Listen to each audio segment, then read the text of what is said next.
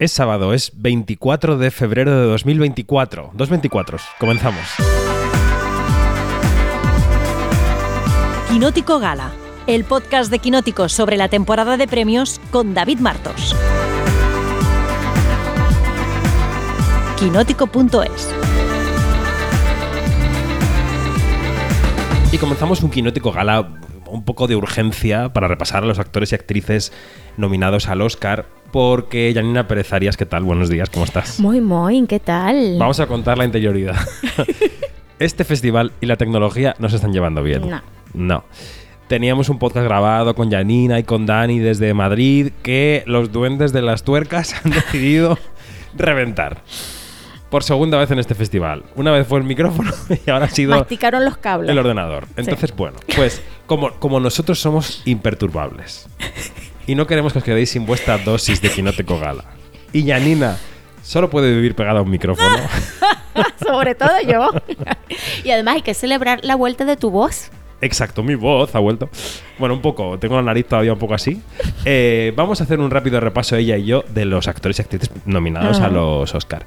No seremos los oráculos que es Dani Mantilla, no, no. Exactamente. pero eh, que me, me parece divertido que él se retuerza oyendo este podcast con todo lo que no hemos dicho.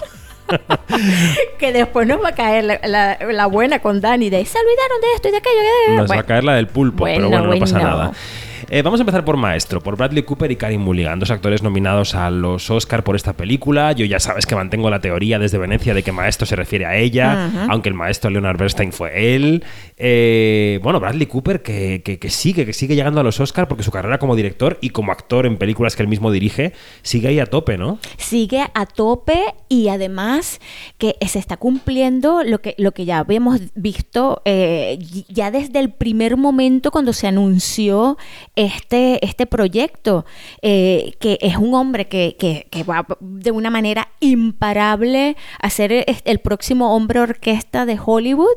Este, ya lo vimos con, con, la, con, aqu- con aquel remake eh, a sus anchas de, de Ha nacido una estrella, que con la que tuvo muchísimo éxito. Y bueno, y vemos que repite otra vez con sus roles este, diferentes, sí. eh, con un buen respaldo desde el punto de vista de la producción, porque aquí en la producción también está eh, Spielberg, eh, y bueno, y lo que y lo que nos queda de Bradley Cooper este es mucho porque eh, este hombre va a Total. seguir pa- eh, sin parar o sea Total. Mm. Hubo esa polémica de la nariz, de su personaje, Sí, que sí, vivimos sí, intensamente. Y luego él, claro, como la huelga de actores estaba todavía en vigor cuando Venecia se celebró, pues él fue de manera furtiva a chequear la, la copia de como director, pero bueno, no apareció en la alfombra roja como ujú. actor mm, hollywoodiense que es. Eh, eso por parte de Bradley Cooper, pero Karim Mulligan tiene una carrera también interesantísima, no acaba de conseguir el Oscar. Y, y aquí está eh, interpretando a Felicia Montalegre, que es la mujer que soportó a Bernstein en vida, ¿no? Y que le hizo posible la carrera. Sí, y tú has empleado un verbo que es soportar, ¿no? El so- soportar aquí se tiene que entender desde dos puntos de vista. Desde soportar igual a aguantar y soportar igual a apoyar. Sí. ¿eh? Porque, eh, porque lo que hizo Felicia Montealegre y queda muy, muy claro en la película, y eso es uno de, y ese es uno de los, de los aciertos de, de la película, es cómo eh, Bradley Cooper, a través de su guion y de su puesta en escena, eh, logra sacar de las tinieblas y del olvido a esta figura que estuvo hombro a hombro con eh, Bernstein. O sea, y esto de verdad que, que Carrie Mulligan lo que hace es aportar, no solamente hacerla visible, Claro. ¿sí? Sino también aportarle, este, un- un- un, eh, dar un conocimiento, ¿no? Ofrecer, a este, darle corporeidad y también darle toda esa profundidad que, que traspasa las fotos que hemos visto de la, de la, de la Felicia Montelegre real. ¿no? Porque siempre la hemos visto en fotos, en, eh, sí, en cositas, pero oye, pero es, la historia es tremenda. Y yo te apoyo a ti que, que lo de maestro tiene aquí una doble lectura, porque lo que deja Bradley Cooper muy claro en su película es que sin esta mujer, este, todo se hubiera ido al garito, o sea... eh, y ella como actriz, ¿cómo la ves en la película? yo la veo eh, sublime, fabulosa. Está muy, muy bien. Hay que tener en cuenta que, que Carey Mulligan tiene ciertos gestos que, que va repitiendo como de personaje en personaje porque es ella, ¿no? Pero pero aquí en este, este yo creo que, que va mucho más allá eh, de, de, la Carey Mulligan que habíamos visto eh, hasta hace poquito, porque mm, se deshace de muchos, de de muchos gestos que, que, va, que son repetitivos, eh, vuelvo y repito, en, en muchos roles, ¿no? Y yo creo que aquí ella logra muy bien personificar a esta mujer y darle toda la profundidad que es necesaria y además que, que la interpreta en un arco de tiempo bastante prolongado, ¿ah? que eso también... Tiene maquillaje, tiene gestualidad. Exacto, exacto, y, tú ves, y, hay una enfermedad también de por medio, y, todo esto, eh, de verdad que me, me parece que Carrie Mulligan hace un papel genial aquí. Es su tercera nominación después de Una joven prometedora, cuando estuvo a punto de llevárselo, y de An Education, que fue hace más de una década. O sea que ya lleva tiempo queriendo el Oscar, eh, buscando el Oscar, y llegará su momento. Yo no sé si esta vez, pero bueno, mm. llegará su momento. Hablemos de Annette Bening, la protagonista de Niad, esa película sobre natación que comparte con Jodie Foster, que está en Netflix.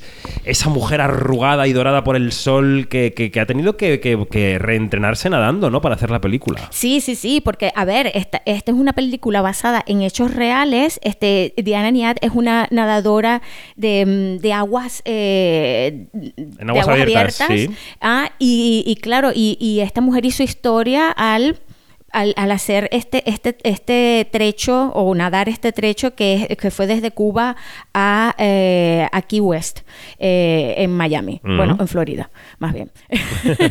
Perdón. No. y bueno, y aquí, em, a ver, hace, que esto lo, hablamos con Dani, hace 15 años, aunque Dani dice hace 30 años, esto hubiera sido la película Hollywood. Totalmente, muy Pero es que es una cosa que, porque hay transformación, hay lucha, hay un personaje eh, que, que es resistente, que va a toda prueba y que triunfa y que cumple su sueño. O sea, es la narrativa que, que nos encanta, ¿no?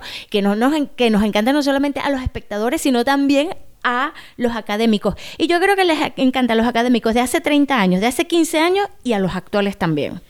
Sí, bueno, por eso está nominada. Por eso está nominada. Vamos a repasar su historia. Estuvo nominada por Los Timadores en el 91, en el 2000 por American Beauty, en el 2005 por Conociendo a Julia, en el 2011 por Los Chicos Están Bien, es decir, recorre todas las décadas en que ha estado en activo y no se lo ha llevado nunca. Mm. Y esta es una nueva oportunidad que no sabemos si se llevará o no se llevará, porque está la cosa más dirigida hacia otra mujer que ahora comentaremos. pero bueno, Annette Bening, que en la película está bien, la película es un poco telefilme, pero bueno, ella está bien. Sí, pero ella está, bien, con unas escenas en el agua eh, magníficas. O sea, las escenas en el agua son extraordinarias. Venga.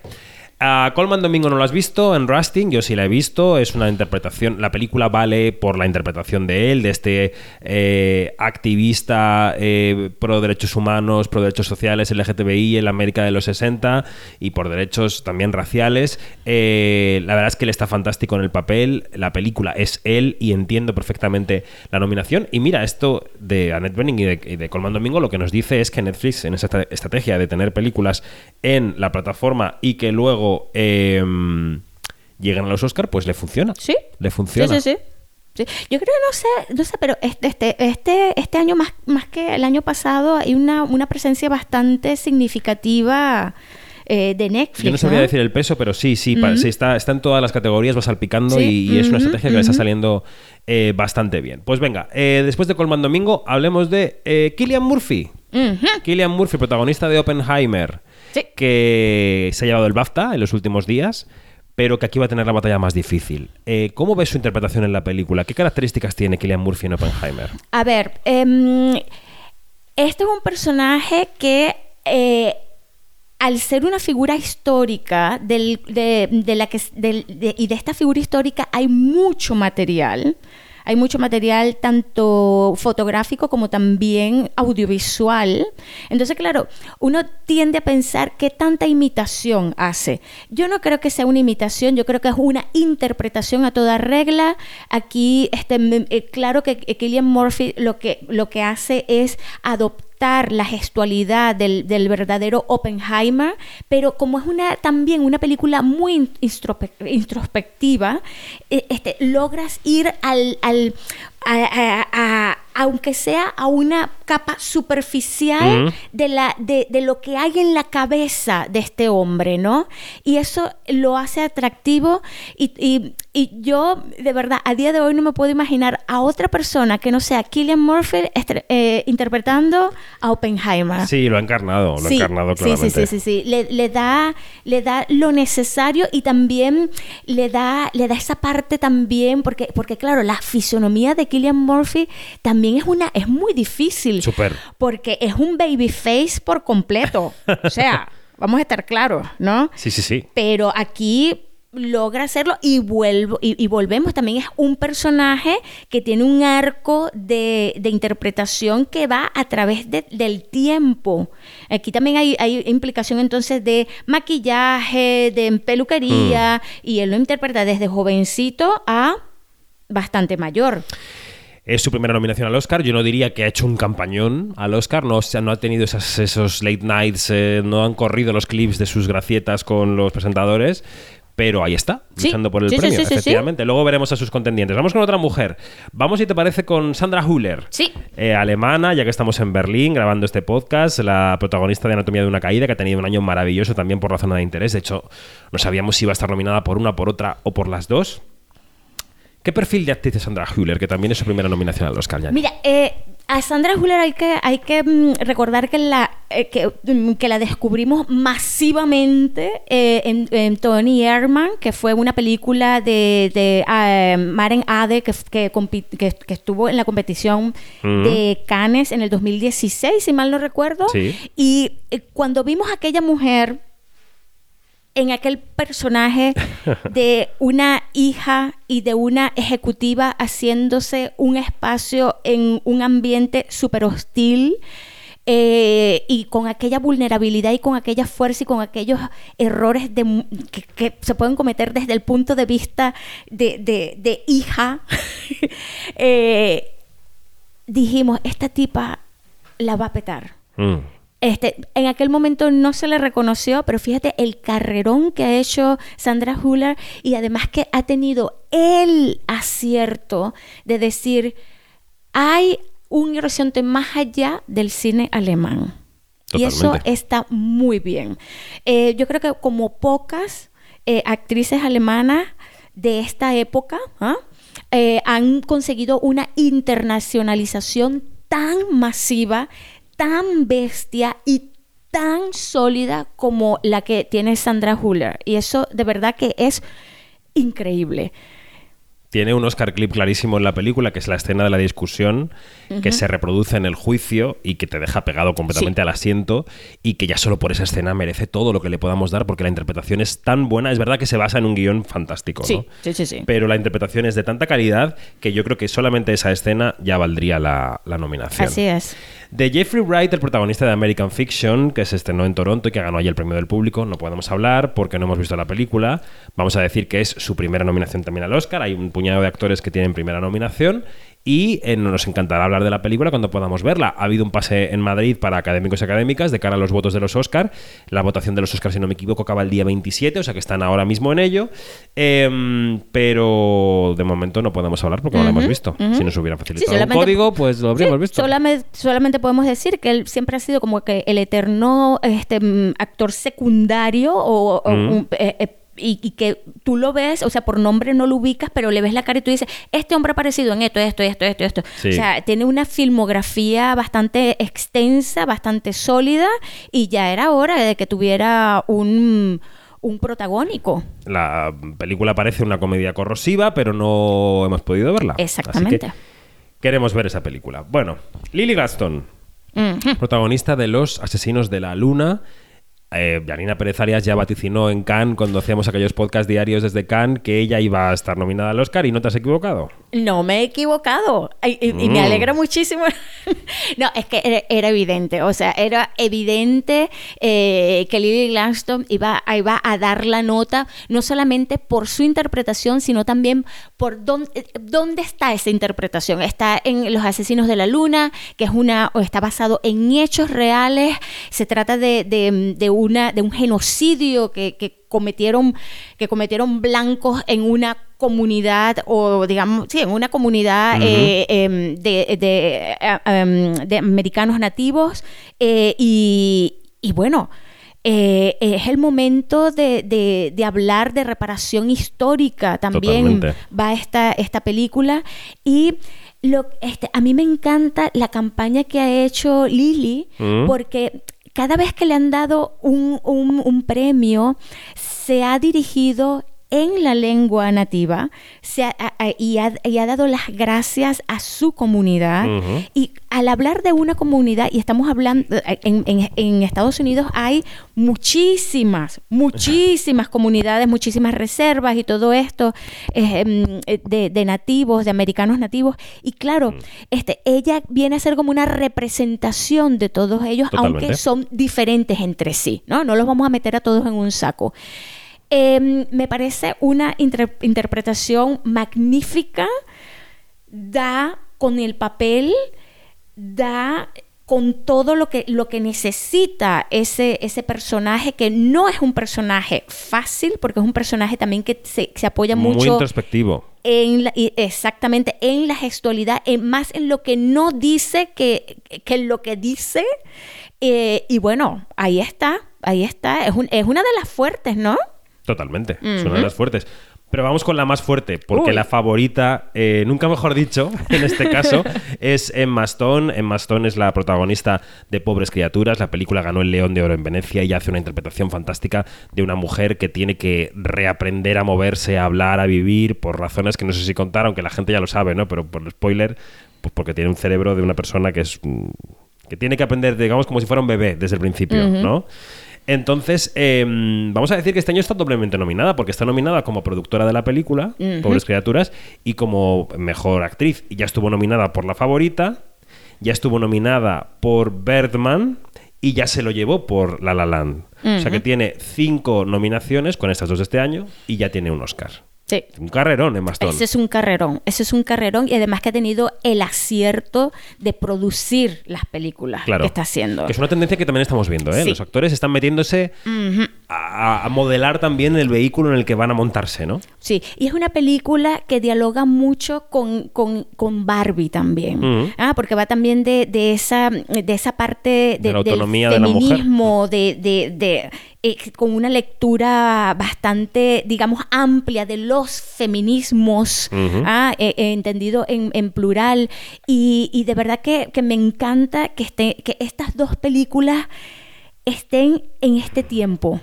¿Sí? Sí. Eh, eh, porque le da muchísima más fuerza y visibilidad a un tema eh, del que hemos estado hablando incansablemente. Emma Stone, ya lo hemos dicho, tiene un, un carrerón, tiene una, una visión bastante acertada de lo que es el, el negocio, el business. Em, su, eh, su colaborac- sus colaboraciones con Lantimos van a seguir.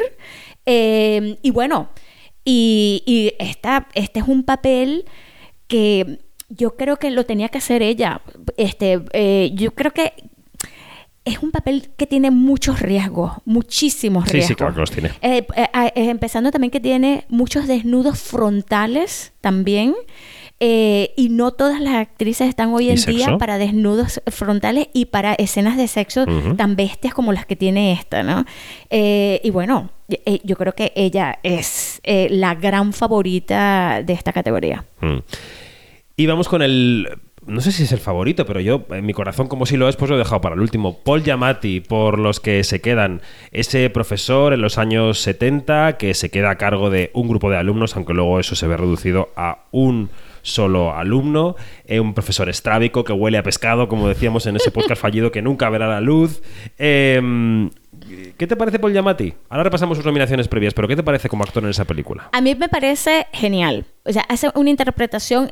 No se esper- podía esperar a menos de él. Sí, es O muy sea, sutil, es muy sutil. Es muy sutil. Este, eh, también tiene una fisonomía eh, en esa. En, en esta película, este, con un ojo estrábico, este, también eh, con, hagan, eh, con más peso en el cuerpo, o sea, es, es una persona que, que raya allí la obesidad, bueno, la no, ni la obesidad, o sea, es un sobrepeso, digamos. Este, y, y- y claro, eh, es como que eh, un outsider, como la gran mayoría de los personajes que ha hecho él, pero este es otro tipo de outsiders. Eh, y, y Paul Giamatti siempre da la nota, da igual lo que haga, da igual lo que haga. Y en esta... ¿Sabes que en España dar la nota es malo? Ah, dar la nota es malo. Ay, chico, qué va malo. O sea, mm, Está dando la nota, es como está Ah, pues cantando la traviata. Pues no, no, no, no, no. Eh, Al eh, revés. pues digamos, da el do de pecho. del do de pecho. Él siempre da el do de pecho en todo lo que hace. Eh, y bueno, aquí, eh, pues con. eh, porque es que esta película no se puede entender sin los otros dos personajes, porque arman un trío Sí. eh, en los que, que- que están como que interrelacionados y que cada uno de ellos eh, le da como que una fuerza al- al- a la historia que, que es impresionante. Eh, Paul Giamatti ya nos, nos- desde Entre Copas, que también es de Alexander Payne, nos, nos cautivó. Eh, y bueno, eh, tú tienes allí la, este, su récord en, en cuanto a los Oscars. A No, no, no. Solamente ha estado nominado antes por Cinderella Man, que es de Ron Howard, o sea, su segunda nominación. Nunca había estado eh, nominado por una película de Alexander Payne. Y, y sí, estoy completamente de acuerdo contigo. Él no sería nada en ese reparto sin, sin Davine Joy Randolph, que es la favorita para la actriz de reparto, y sin Dominic Sessa. Dominic Sessa está fantástico también, ¿no? es un trabajo muy en conjunto. También Carrie Preston está en la película. Quiero decir que todo el cast está muy, muy bien. Pues este es Paul Giamatti, creo que ya hemos repasado los 10. Paul Giamatti, Bradley Cooper, Colman Domingo, Killian Murphy, Jeffrey Wright, Emma Stone, Lily Gladstone, Annette Bening, Carey Mulligan y Sandra Hüller. Pues toca el momento del uyuyuy. Uy, uy, uy. ¿Quién quieres, quién crees en cada una de las dos categorías? A ver, de, de actor, eh, quiero que gane Paul Giamatti, Ujú, yo también. pero creo que la academia se va a decantar por, o los académicos se van a decantar por Killian Murphy. Yo creo que van a decantarse por Paul Giamatti. Mira. Ujú. ¿Y las chicas? Bueno, a ver. A mí me encantaría que ganase eh, Lily Gladstone por todo lo que ya he dicho. De, de- de- no solamente por ella, que estuvo a punto de dejar eh, la actuación hasta que la llamó Scorsese. Ah, hombre, es que te llamas Scorsese y lo dejas todo. Oye, tú dejas cualquier vaina. Ah, eh, eh, bueno, me encantaría que fuese ella, pero creo que eh, esto está cantado para Emma Stone. Yo creo que está cantado para Emma Stone, coincido contigo, pero también quiero que sea para Emma Stone. Ah, mira. Oye. Esas son las quinielas. Bueno, pues eh, Dani Mantilla, espero que no te hayas retorcido mucho en tu tumba después de escuchar. Y cualquier cosa que lo ponga en, el, en Twitter, Exacto, ¿no? que nos ponga X. caldo, a caldo en el ex, en el ex. Janina, gracias y ya nos volvemos de Berlín, cada uno a su casa. Pues sí.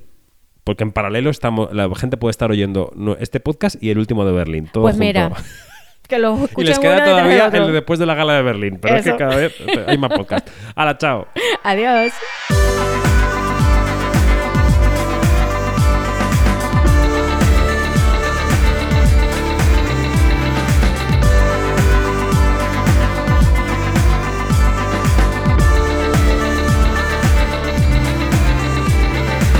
Es todo, más información en quinótico.es, primera con K y segunda con C, y en nuestras redes sociales donde somos Quinótico. Adiós.